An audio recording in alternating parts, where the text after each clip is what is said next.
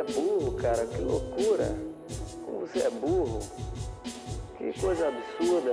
Daí que você disse é tudo burrice. Burrice. Eu não, não, não, não consigo gravar muito bem o que você falou, porque você fala de uma maneira burra. Qual é, rapaz? E aí, minhas amigas, e aí, meus amigos? Oi, gente.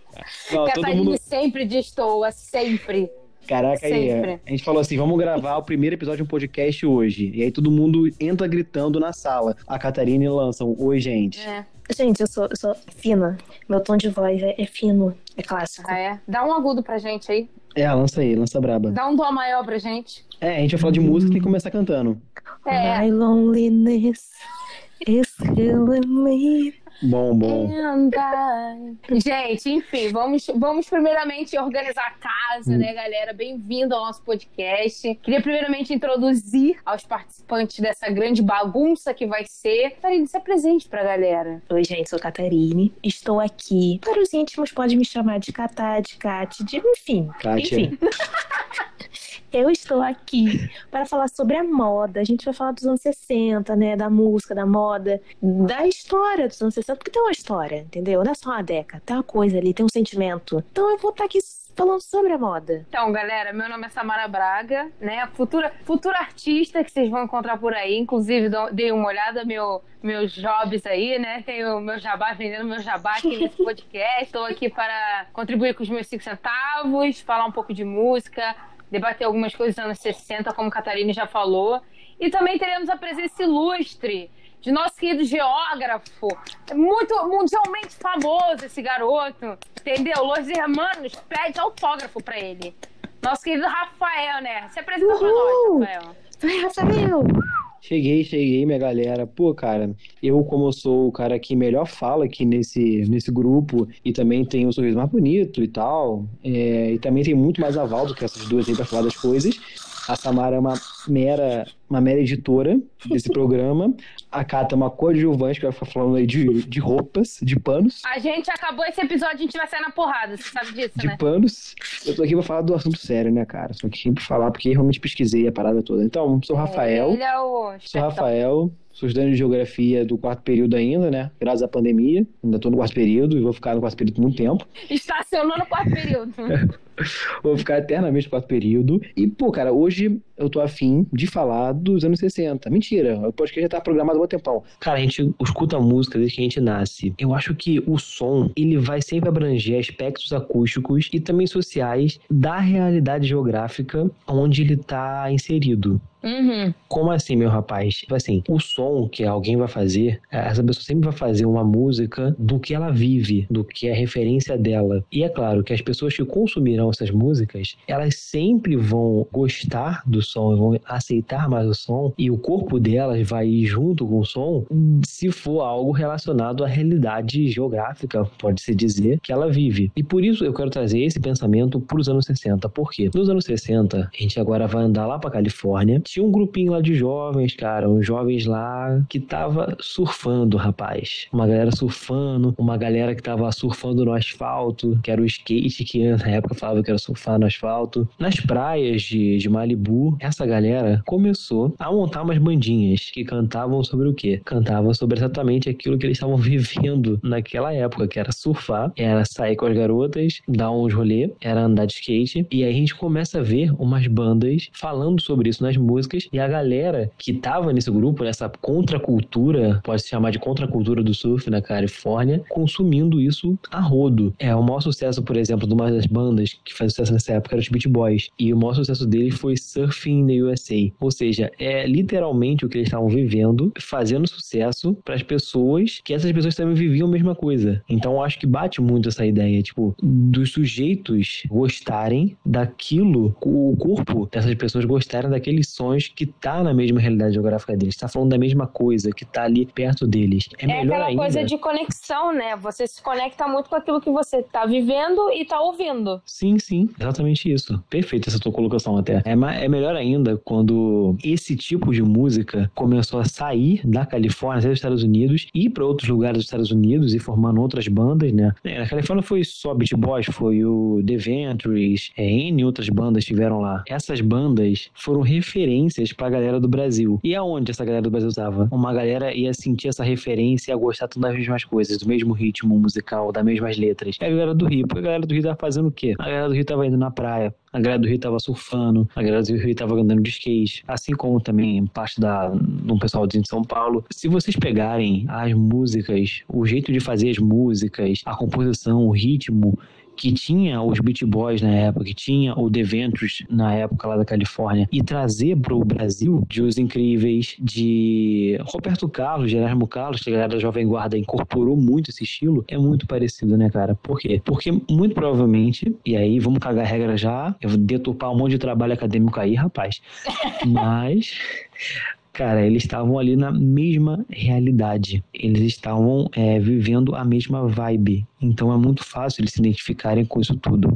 É, cara, musicalmente falando, é muito parecido porque Brasil e mundo, né? Na época a gente no Brasil consumia tudo que vinha de fora. Na real, sempre foi assim, né? Os anos 60, até os anos 50, uma década anterior do que a gente está falando, já se tinha isso. Então, o Brasil já consumia muito música de fora. E a Jovem Guarda foi uma ondazinha, né? Um grupo que veio abraçando o que se vinha de fora. Então, quando começou essa onda de beat boys, a galera usando guitarra, era um estilo bem diferente, porque na real, era diferente pra gente, porque no Brasil se tinha bossa nova, então o Brasil só é, adicionou um estilo diferente ali que vinha de fora. Mas no, no contexto histórico mesmo, de musical do mundo, só continuou uma moda, porque nos anos 50, se a gente falar de Elvis, por exemplo, a guitarra do Chuck Berry, tipo, era a galera que já vinha com rock and roll mesmo, aquele rock and roll dançante do Elvis. Então, tipo, guitarra, mesmo estilo. É, também tinha uma onda um pouco assim, vamos dizer, um pouco soul music, que era chamada de doop up, que era uma onda muito, tipo, é bem característico esse estilo, é bem soul music, e eles aderiram, eles fizeram isso na Califórnia, eles juntaram o que tinha de rock da época com essa pegada mais soul também que vinha, juntaram, fizeram uma coisa mais divertida, mais espontânea, para falar de um estilo de vida, como você falou, eles estavam vivendo ali aquela coisa nova, animada por conta da chegada de coisas novas, poder aquisitivo subindo, então a galera tinha uma graninha, ia pra praia, consumia drogas, zoava, então a música sempre refletiu muito o que a galera estava vivendo, então eles escreviam muitas letras sobre aquilo que eles estavam vivendo, então as músicas não passavam de temas como surf, praia, garotas, estilo, moda. E essa área eu vou até deixar a Cacatá, porque assim, não vou falar muito não, porque o estilo que eu acho que os Beat Boys trouxeram, sim, levantou uma polêmica, né? É dos bananas de pijama, né? Que eu queria falar que a roupinha deles ah, era, tipo, icônico, que eu acho que inspirou os bananas de pijama, porque não é possível. Cara, e uma coisa que eu nunca entendi, é, tipo assim, eles, as bandinhas, sabe? É, faz, só faz a comparação, botem aí no internet de vocês, tipo, Beat Boys, Fireball, vê as musiquinhas e compara com as brasileiras. As brasileiras são The Cleavers, são os Mutantes, os VIPs, o próprio Erasmo Carlos, o próprio Roberto Carlos. Vê as roupinhas que eles usavam, que você vê que é bem parecidas, até parecido também com, com o estilo também é, musical e a formação de uma banda, assim, como os Beatles é. Os Beatles, falei errado, rapaz, com isso aí. E aí, cara, tipo, é a mesma galera ali, é, com a mesma roupa, mas é engraçado, né? Porque os Beatles Inglaterra, frio, Califórnia, a galera também com aquela roupinha, frio, era uma roupinha meio tipo assim, um terninho, uma gravatinha. Imagina a galera de Roberto Carlos, janeiro, cantando essa porra, no Rio de Janeiro, em Dalfor Roxo. Do Roxo.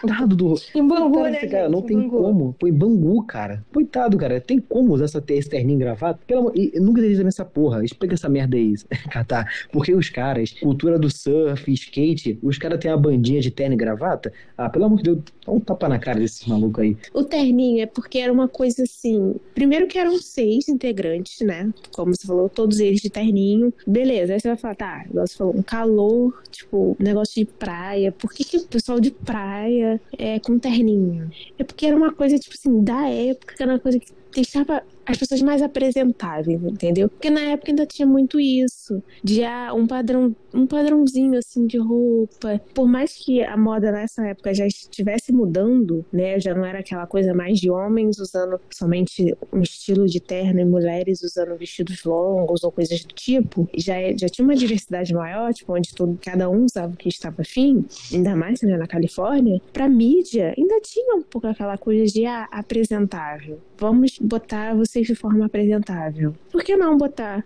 seis menininhos jovens com cabelinhos parecidos, roupinhas iguais, terninhos de calça jeans, ou de calça jeans não, né? Mas de calça e, e blusinhas iguais. Porque vamos parar pra pensar. Imagina você ligar a televisão nos anos 60 e encontrar um grupo, uma banda, onde todos estivessem de bermuda, tactel e chinelo. Ia chamar atenção? Poderia até chamar atenção, mas de uma forma negativa. Então. Pra, padronizar. Exatamente, então... exatamente. É toda aquela glamorização da televisão. Pra chamar, tipo assim, pra pegar todas as camadas ali, não só a praiana, mas como também o pessoal, sei lá, de Nova York, que era um pessoal mais, vamos dizer, reservados, né? Uhum. Mas ainda não tão com a mente tão aberta. Então, eu acho que rolava isso. E também tinha, tipo assim, eu quero saber, existia gírias na época? Eles tinham alguma gíria? Tinha alguma cultura disso deles? Ou era só a maneira de se vestir que era padronizada? Não, eles foram percussores de algumas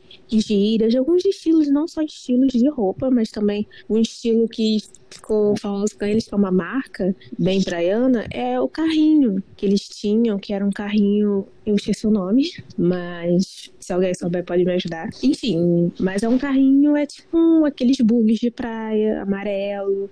É bem assim, é bem uma marca deles. Uhum. E, e as gírias, eles usavam muitas gírias, como bro, como enfim, tudo gírias tiradas das músicas, né? É, groove era uma gíria. Exatamente. O Hello também acho que usou nessa época. Não sei se era o Hello, tipo do, do Hello das Três Espiões Demais, né? Que é Hello, que a Clover falava. Três oh. Espiões Demais é da Califórnia, galera? Será? Não, eu acho que é. é são franceses. Não, é um, é um desenho francês. Caramba. Três Espiões Demais é um desenho francês. Sim.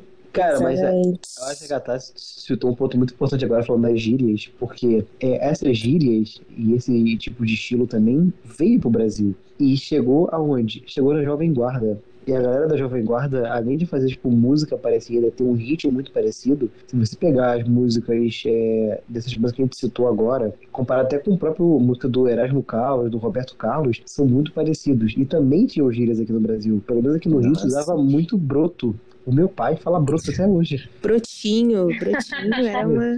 Nossa, era muito. Zé Bafafá. Bafafá. É, barbeiro. Quem nunca? Barbeiro, aquele barbeiro, aquela pessoa que dirige mal, né? Mas assim, dos anos 60, sebo nas canelas.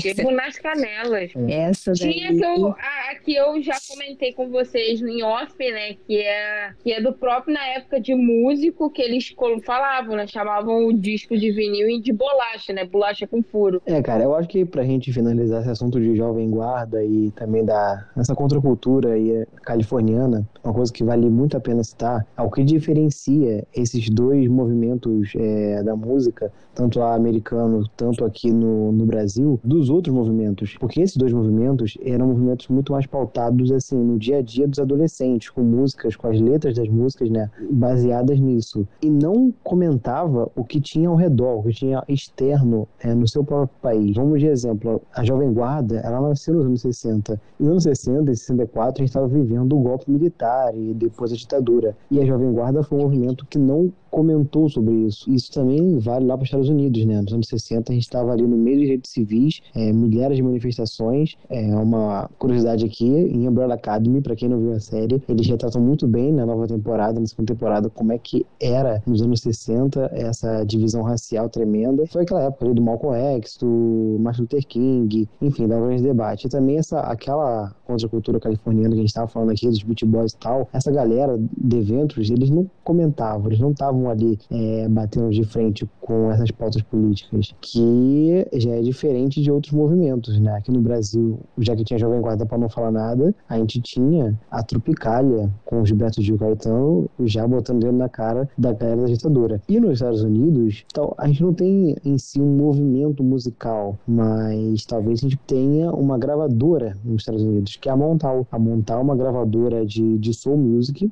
que no meio da discussão os direitos civis, no meio desses protestos todos, dessa conturbada época americana que vivia os anos 60, estavam lá divulgando artistas negros. Um exemplo é, desse grupo que ganhou muita relevância na época e a Montal produziu foi The Supremes. Eu acho que a Samara pode falar bem melhor dessa parte do que eu, que ela gosta bastante. Ah, com certeza. Falou Entra de aí, música, né? Falando... Então, Assim como, enfim, no Brasil a gente tinha Tropicália, que o movimento musical era bem diversificado e tudo mais, eram vários estilos musicais, como você falou, né? Só realçando. É, a gente tem nos Estados Unidos um movimento totalmente oposto musical ao que se tinha na época, que era mais pop, rock e tudo mais. E a Montal, ela resgata esse estilo mais soul music, que já vinha das igrejas, né, americanas e tudo mais, da comunidade negra.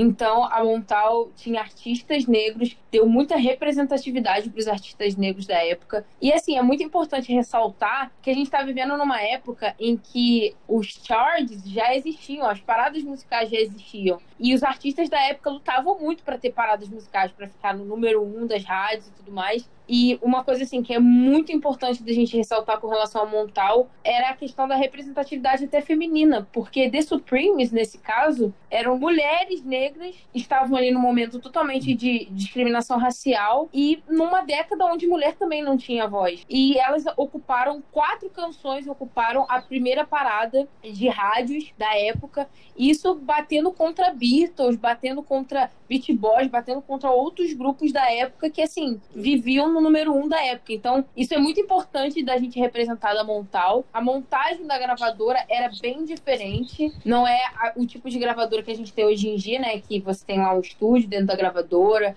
você tem uma parte de marketing, tinha uma sala com cheio de compositores que eram artistas ou, enfim, arranjadores que se eram contratados para é escrever as canções. Tinha uma sala só de figurino e dança, então eles não só montavam os artistas para cantar bem, mas eles tinham que performar bem. E tinha uma sala de gravação onde os artistas iam e gravavam e, enfim, conversavam com, com os arranjadores para montar é, a harmonia, a melodia das músicas. Então, assim, era, um, era uma gravadora que era, na real, um tremendo show, porque você entrava e você tinha uma sala com pessoas escrevendo, outra sala com pessoas gravando, outra sala com pessoas compondo. Então era muito louco, pessoas dançando, aprendendo a dançar. Então era total assim para criar artistas mainstream mas também para dar representatividade para os negros. Então, é muito importante a gente ressaltar na época se tinha James Brown, que também era um grande artista negro, que assim vai dar de influência para outros artistas como Michael Jackson, que veremos em próximas décadas. Nos dias atuais temos Bruno Mars, que também bebeu da mesma fonte. Mas assim, eu não posso falar muito de estilo, dança. Quem pode falar mais disso é a nossa querida Catarina, né? A gente está falando de moda. O que, que, que, que a senhorita traz para nós com relação a estilos de Supremes, com James Brown? O que, que eles agregaram no meio da moda na época? Então, né? Vamos lá. Você já, já comentou, né? Eu ia comentar, mas que bom que você já comentou que o James Brown serviu de inspiração, né, pro Bruno Mars, pro Michael Jackson. Enfim, as The Supremes, elas foram muito importantes, né? A forma de vestir era uma forma que mostrava, fazia com que elas é, fossem apresentadas como mulheres é, finas, sabe? Mulheres chiques, para uma, uma época que isso era importante, né? Então, assim, elas vestiam, assim, vestidos com bastante brilho, com bastante glamour. Elas tinham essa coisa do glamour, sabe? Para chamar bastante atenção, atenção, assim, da massa. Porque tinha essa coisa, né, de, de achar que, tipo assim, negro era inferior. Então, elas faziam totalmente ao contrário. Elas mostravam totalmente ao contrário. Elas falavam, elas vestiam roupas que mostravam que, tipo assim, elas eram melhores ou iguais a mulheres brancas, entendeu? Que elas também poderiam usar um, um, um brilho, um, uma joia. E serem elegantes também, né? Representar Exatamente. a elegância. Sim, a elegância, a fineza. Não é só a Uma elegância. coisa, elas, elas seguiam um padrão, tipo, já que eles eram um grupo, né? Elas eram todas vestidas iguaizinhas nas apresentações, ou tipo, tinha alguma diferença assim? Era cada uma por si. Então, não, elas tinham um padrão. Porque tem várias fases também. Tem, tem fases que elas estão. Depende, tipo assim, era do dia, entendeu? Do humor do dia, vamos botar assim. Então tinha dias que elas estavam mais menininhas, mais assim, finas, mas é, não tão extravagantes. Então, Calor também, né? Calor, não precisa também. mas assim, é, era um padrão. Respondendo, era um padrão. entendeu? Eram três meninas, né? E, Exatamente. E as três se vestiam igual, o mesmo cabelo, né? É, cabelo, é assim, depende, às vezes assim, dependendo da roupa que ela estava usando, dependendo do momento, tinha penteado, os penteados eram iguais. Mas o cabelo nem sempre não era aquela coisa numa fórmula perfeita, igual dos Beatles, que é uma, uma coisa que é mais assim, parecia uma, pe- uma peruca igual para todo mundo. Elas já não, cada uma tinha o seu cabelinho de, de um jeito. Tinha horas que sim, elas usavam os cabelos é, iguais, os penteados iguais, mas outras vezes não. Isso, de uma certa forma, não influenciou outras artistas? Sim, influenciou, né? Ninguém mais, ninguém menos que Elis Regina, né? Porque foi até mesmo você que comentou, né, Samara? Então, assim, você pode me ajudar. Que a gente tava aqui, né, gente? Assim, a gente tava conversando em off e ela me contou. Eu achei isso muito interessante. Não, então, Informação, É, informação. informações, bastidores. Então, até onde Muito eu importante. sei, a Elis Regina se inspirou, porque quando ela começou a carreira dela, ela tinha um cabelinho que era um coquezinho e cabelo Chanel. E quando ela muda de fase, a gente pode dizer fase, mas assim, foi o momento em que ela começou a romper as barreiras da bossa nova e começou a entrar um pouco no estilo que era jovem guarda da época. E ela corta o cabelo para se empoderar. Isso segue muita tendência também do The Supremes, porque ela se inspirava muito no The Supremes. Teve um- até um evento que ela foi, se eu não me engano, isso mostra no filme dela, na França, que é as meninas do The Supremes estavam cantando e a Elis Regina ia cantar logo em seguida. E ela ficou assim, meu Deus, tipo, meu corte de cabelo é igual, eu vou cantar no mesmo palco que essas mulheres. Tipo, ela ficou extremamente assim. E a Elis Regina não era uma artista que se sentia assim, inferiorizada. Ela se achava extremamente superior aos artistas da época no Brasil, porque ela sempre achou, se achou uma cantora extremamente incrível, muito boa no que ela faz, então ela tinha um ego E era, muito né? elevado, né? E era. Mas ela ter esse apreço, né, esse carinho por essas mulheres mostra mais uma vez, representatividade. Elis Regina era branca, então isso também marca, tipo, um, um rompimento de barreiras que se tinha na época e já começa a se Uhum. romper barreiras. Mulheres negras, elas estavam sendo apreciadas por mulheres brancas, sabe? Mulheres Uhum. brancas querendo ser como elas. Sim, sim. E elas inspiraram também várias outras artistas né, importantes, como Beyoncé, como Whitney Houston. Então, assim, é, e são também né, artistas grandes. Sim, abriram, E- abriu portas, né? Exatamente. E também, assim, você comentou do estilo de cabelo. Eu acho que, assim, o estilo também delas de cabelo influenciou, é, deu um- uma fortificada também a mais. Porque elas usavam cabelos curtos, né? Teve uma época em que, se eu não me engano, foi a, da, a Diana Ross que lançou esse cabelinho. É o cabelinho, como se diz aqui no Brasil, o corte Joãozinho, né? E fez sucesso. Então, Cara, eu acho legal também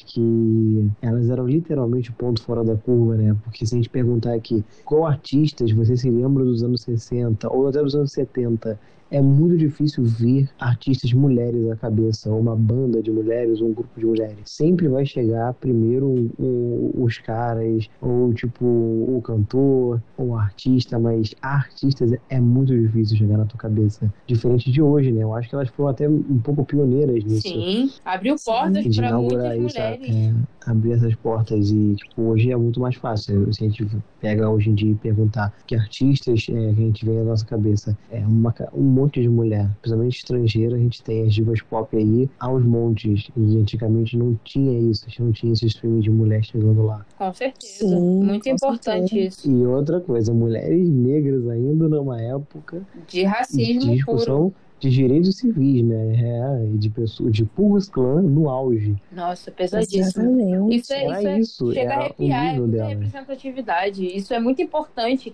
a gente analisar isso, entender e passar isso adiante dessa história para poder a gente entender que se a gente pensa, se não tivesse sido elas, quem poderia ter sido, sabe? Então, muitas Uhum. coisas que hoje a gente tem de facilidade de ver muitas divas pop, como o Rafael falou, a gente poderia não ter essas divas pop, a gente poderia não ter essa representatividade que a gente tem hoje em dia, se a gente não tivesse tido artistas como elas ou como outras naquelas décadas em que as coisas estavam fervilhando, né? Em que o momento não, não, não deixava elas viverem aquilo que elas queriam. Mas enfim, Sim. é, é isso, né? E agora, comentando também né, sobre James Brown, que você falou, é, falando de estilo de, de James Brown, era muito autêntico, né? Ele, assim, quando fala nele, não sei vocês, mas eu, quando fala nele, a primeira coisa que me vem é o macacão dele, que era aberto na frente. Ah, que, o cara né, é surreal. era aquele macacão. E é basicamente isso, né? Ele usava, assim, muito macacão. Que também a gente pode ver em clipes do Bruno Mars. Você vai abrir. Assim, só não é igual, né? Com aquele aberto na frente. Mas é, é um estilo que, que perpetuou aí. É o bastante Michael Jackson chegou a usar roupas parecidas com a do James Brown, porque assim, eu até onde eu sei, James Brown é a maior referência do Michael Jackson, até porque James Brown tinha dan- as dancinhas dele, ele era muito performático, e o Michael Jackson teve o famoso moonwalk, né? Então, o estilo de roupa parecia um pouco. Parecia. Porque, assim, o James Brown, como outros artistas da época, ele tinha, tinha fases. Ele teve fases, né? Como eu falei, teve a fase do macacão dele. teve- mas ele também gostava de usar muito terno. Muito terninho, ele, ele curtia. E, assim, é uma coisa que o Michael Jackson usava. Assim, não todos os clipes, né, tal, o Michael Jackson usava terninho. Mas, inclusive, tem um clipe que é Samara Me Ajude, Qual ele usa o terno branco. Eu esqueci o nome agora. Criminal, né? Acho que é.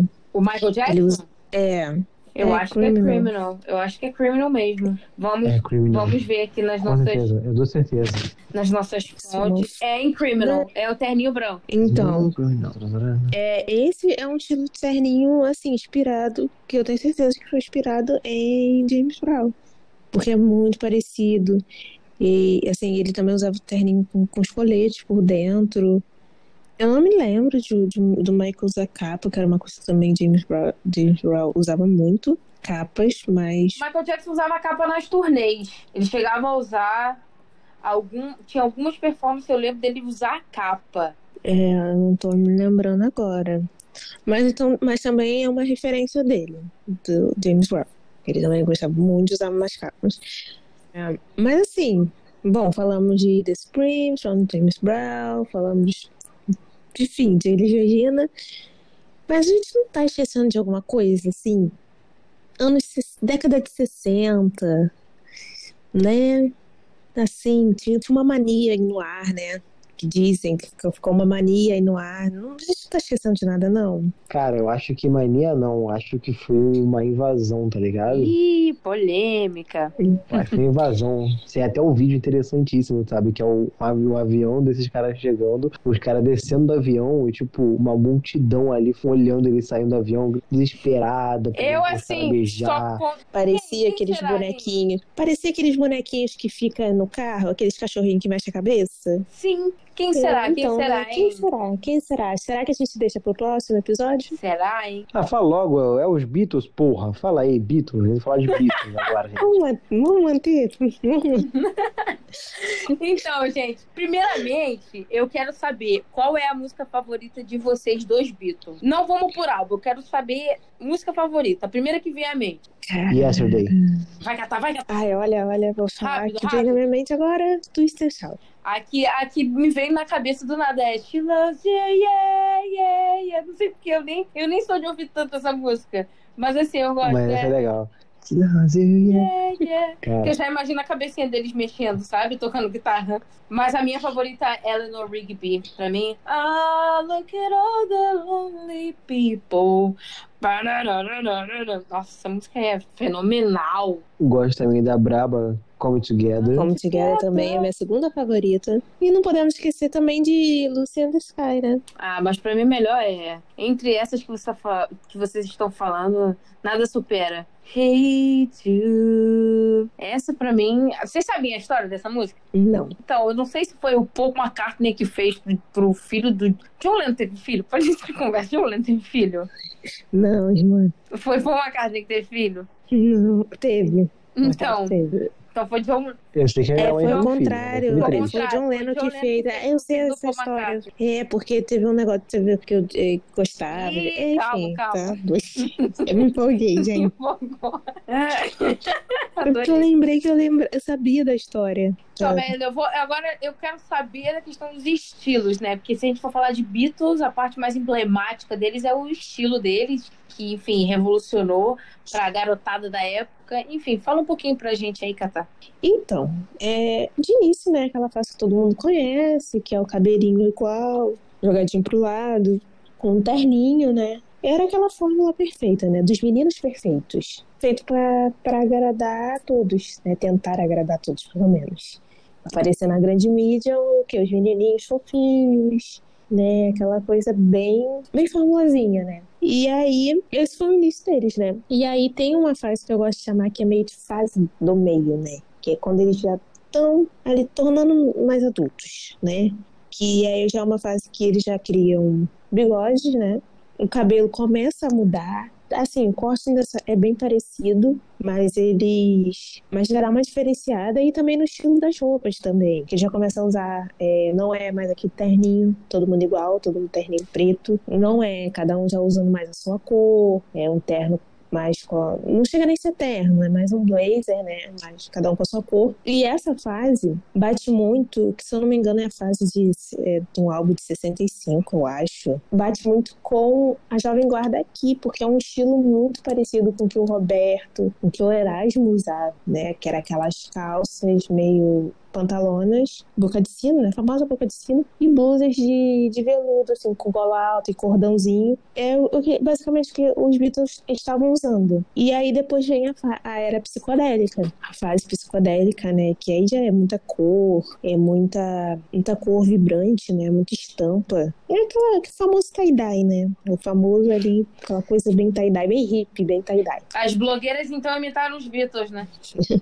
Exatamente. Aliás, os Beatles imitaram os hippies, que, enfim, é uma fase bem, bem hippie, né? Assim, eu não sei se- de música, se eu posso falar. Então, coisa também. Pra música, eles fizeram exatamente o que a fase pedia, né? Experimentação. LSD, né? Foi uma época. Eu falo LSD brincando, mas é real. Tipo, eles usavam real, eles fizeram essa viagem pro Oriente. E lá eles não somente usaram as drogas, mas também, enfim, coisas do Oriente nessa viagem, nesse retiro que eles fizeram. Mas eles consumiram as músicas de lá. Então eles trouxeram para esse álbum de Sargento Pimenta. Na real, eles já começam lá que você falou, né? Aquela fase do meio. Eu considero a fase do meio musicalmente a fase que era Revolver. Que aí eles já começam Uhum. a brincar com a produção, eles já mudam a forma de produzir, já não é mais quadrado, eles já começam a brincar. Tem músicas em Revolver que no final delas, tipo, de repente eles pegam a. Porque na época tudo era de produção analógica. Então, se você fosse gravar uma parada, você tinha que gravar uma vez e tem que ser perfeito. Porque não é igual hoje em dia de uma forma digital que você abre o programa no computador, vai lá, corta a parte do áudio, edita e sai. Não.